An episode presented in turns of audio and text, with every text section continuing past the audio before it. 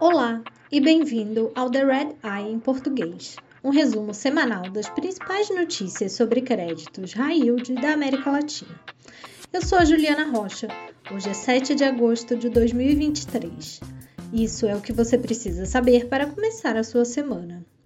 No Brasil, a mineradora Samarco Mineração e alguns credores apresentaram em conjunto um plano de recuperação judicial na Vara Empresarial de Belo Horizonte.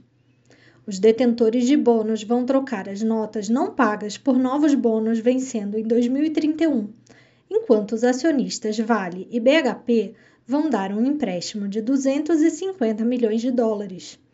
Depois de aprovado na Corte Brasileira, o plano precisará de reconhecimento por uma vara de falência nos Estados Unidos.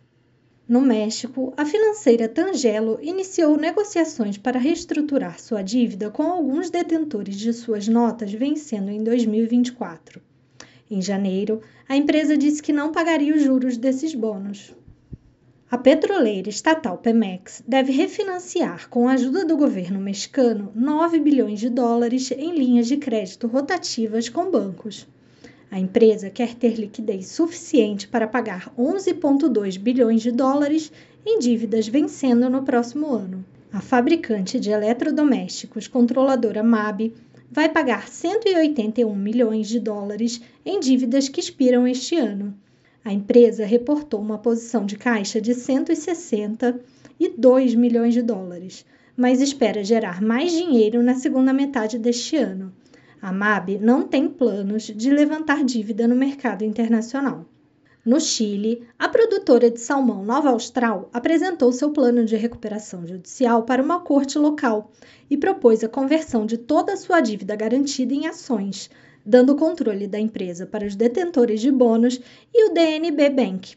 A empresa também vai tentar levantar uma dívida nova de 20 milhões de dólares e repagar multas ambientais durante quatro anos.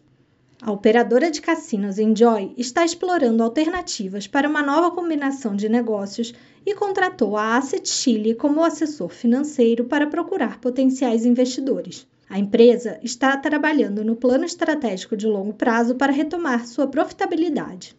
O Paraguai tem planos de emitir um bilhão de dólares em bônus em janeiro de 2024 para financiar suas despesas orçamentárias do próximo ano e repagar dívida. A emissão de bônus precisa de aprovação do Congresso. Obrigada por ouvir The Red Eye em português. Você pode se inscrever para ouvir este podcast em inglês, português e espanhol em todas as plataformas.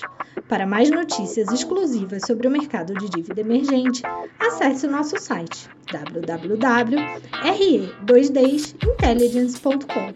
Até a próxima!